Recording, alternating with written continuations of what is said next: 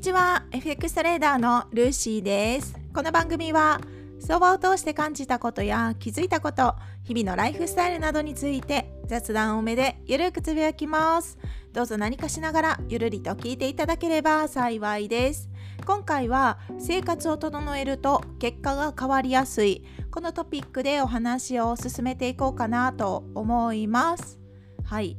FX のお話です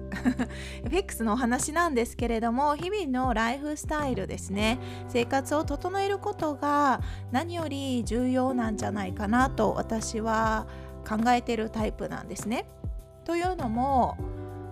何か結果を出すためには、うん、結果一つの結果が出るには行動があってですよね。行動があるからそれに行動に依存してそのどういう行動をとったかによって結果が変わってきます。まあ、当たり前の話なんですけど例えばそうですね。生活をしてて太ってる人がいます。太ってる体重がたくさんある人ね。太ってる人はやはり太る行動を自然にとってる。そう思ってるんです。まあ、私も経験ありますけどたくさんお菓子を食べたりたくさん間食をとったりあとは運動をしなかったりですよね行動太る行動をとってるから結果太ってるわけですよねで逆に痩せてる人はやはり痩せてる健康管理食事管理をしているんじゃないかなと私は思ってるんですね。これはとても分かりやすいかなと思ってるんですけど、まあ、そういう太ってる痩せてるとかだけじゃなくって何でもそうだと思うんです。勉強でも結果が出る人出ない人。2ついますが、まあ、なぜならば結果が出る行動をしてるのか結果が出ない行動をしてるのか。本当に単純明快でそれだけだと思っててでこれはトレードでも適用できる考え方だと思うんですね。同じだと思ってて。負けている場合はやはり負けている行動を無意識のうちに取ってしまってるそう感じますし買ってる場合はやはり買っているなりの行動をしている。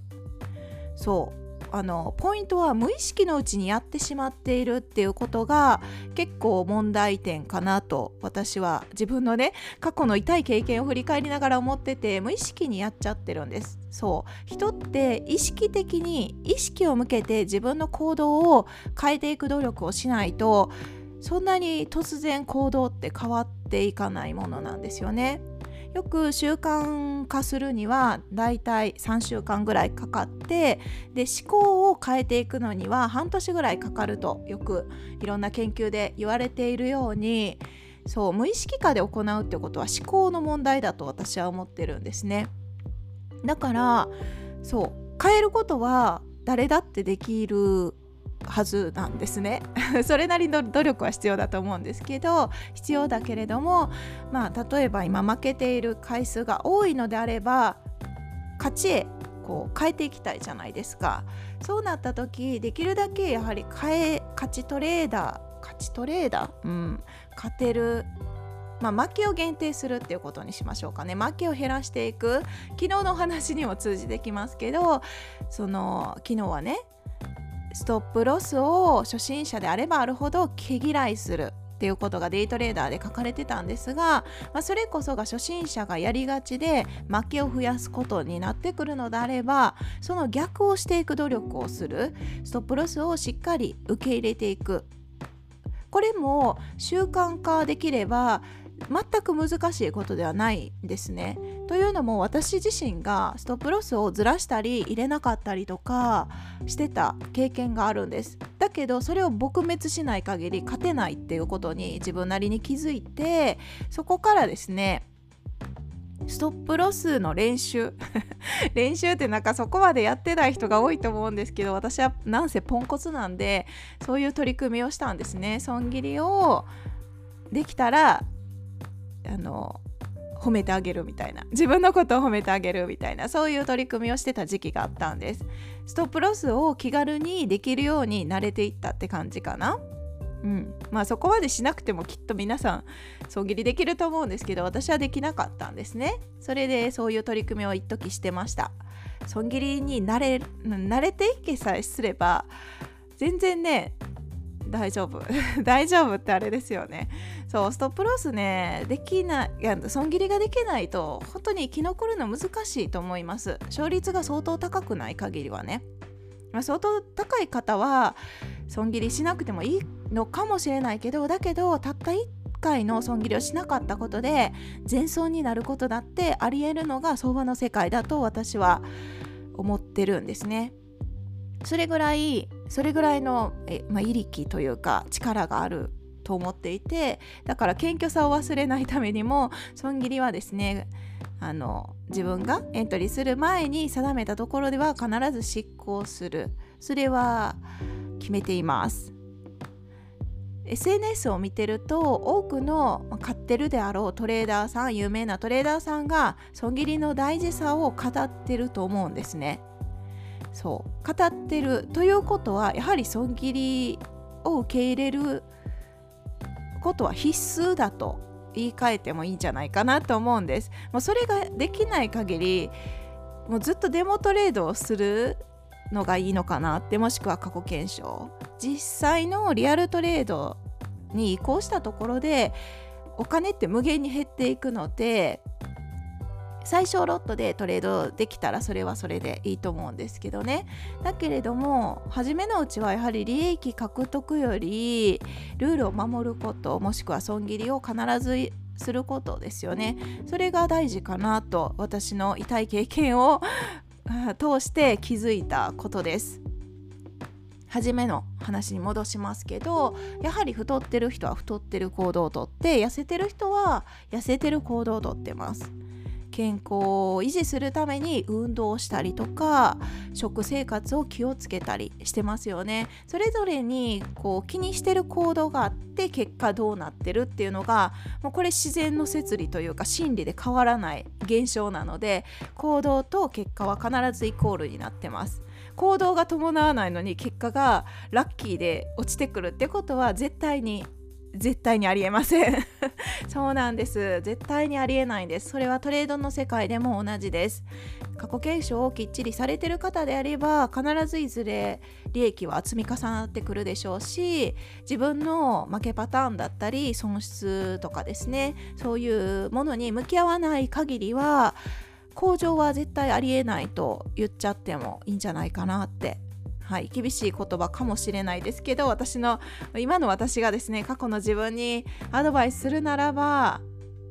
厳しく 伝えていきたいと思います。なればなぜならばその厳しさこそが優しさであって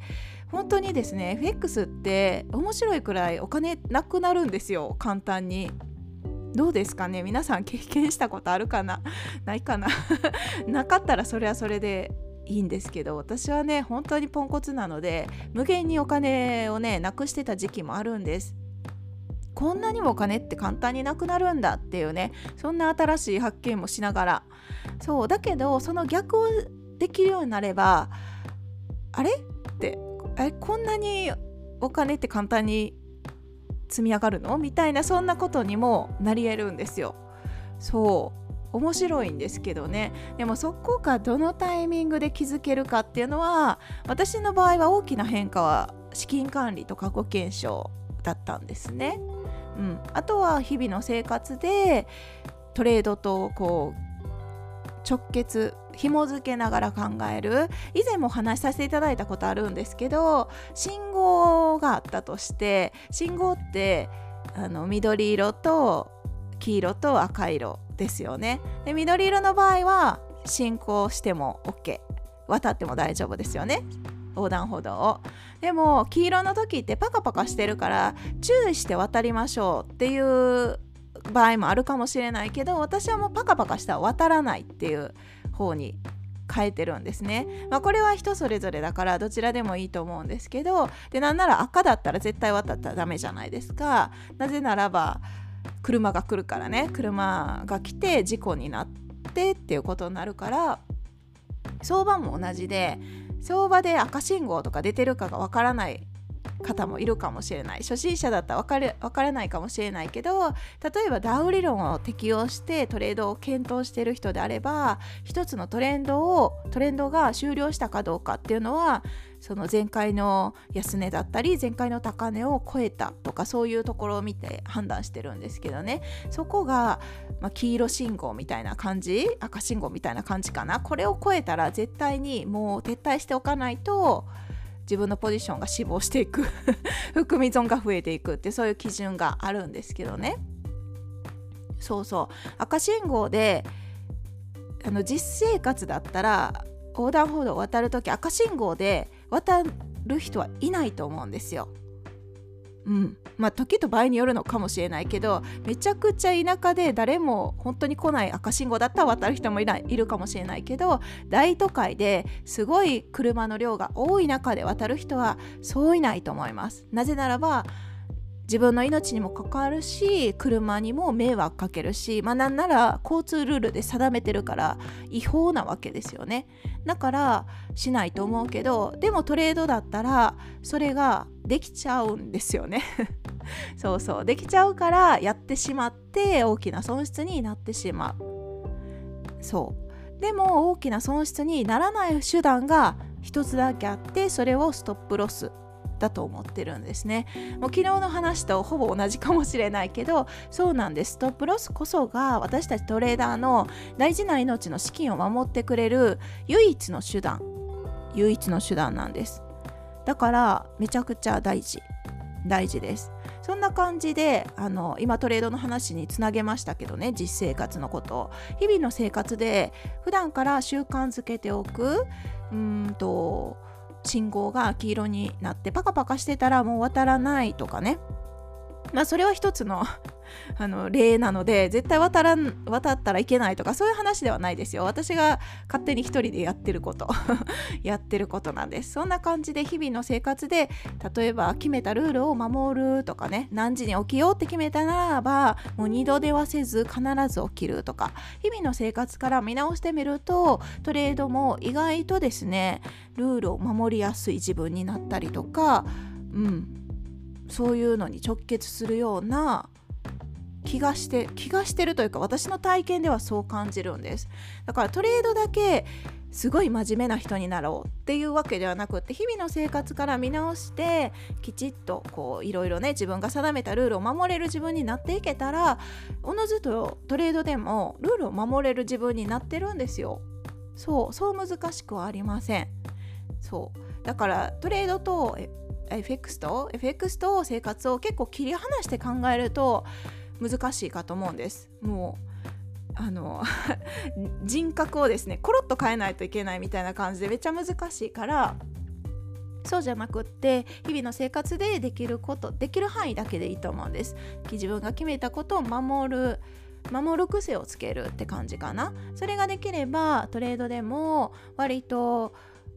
そう難しくなく守ることができるかなと私の体験を通して感じてます。なので生活を整えると結果が変わりやすい。私はそう考えてます。ということで今回はですね生活を整えると結果が変わりやすい。このトピックでお話をしてみました。何か参考になれば幸いです。では今日はこの辺で終わりますね。最後まで聞いていただ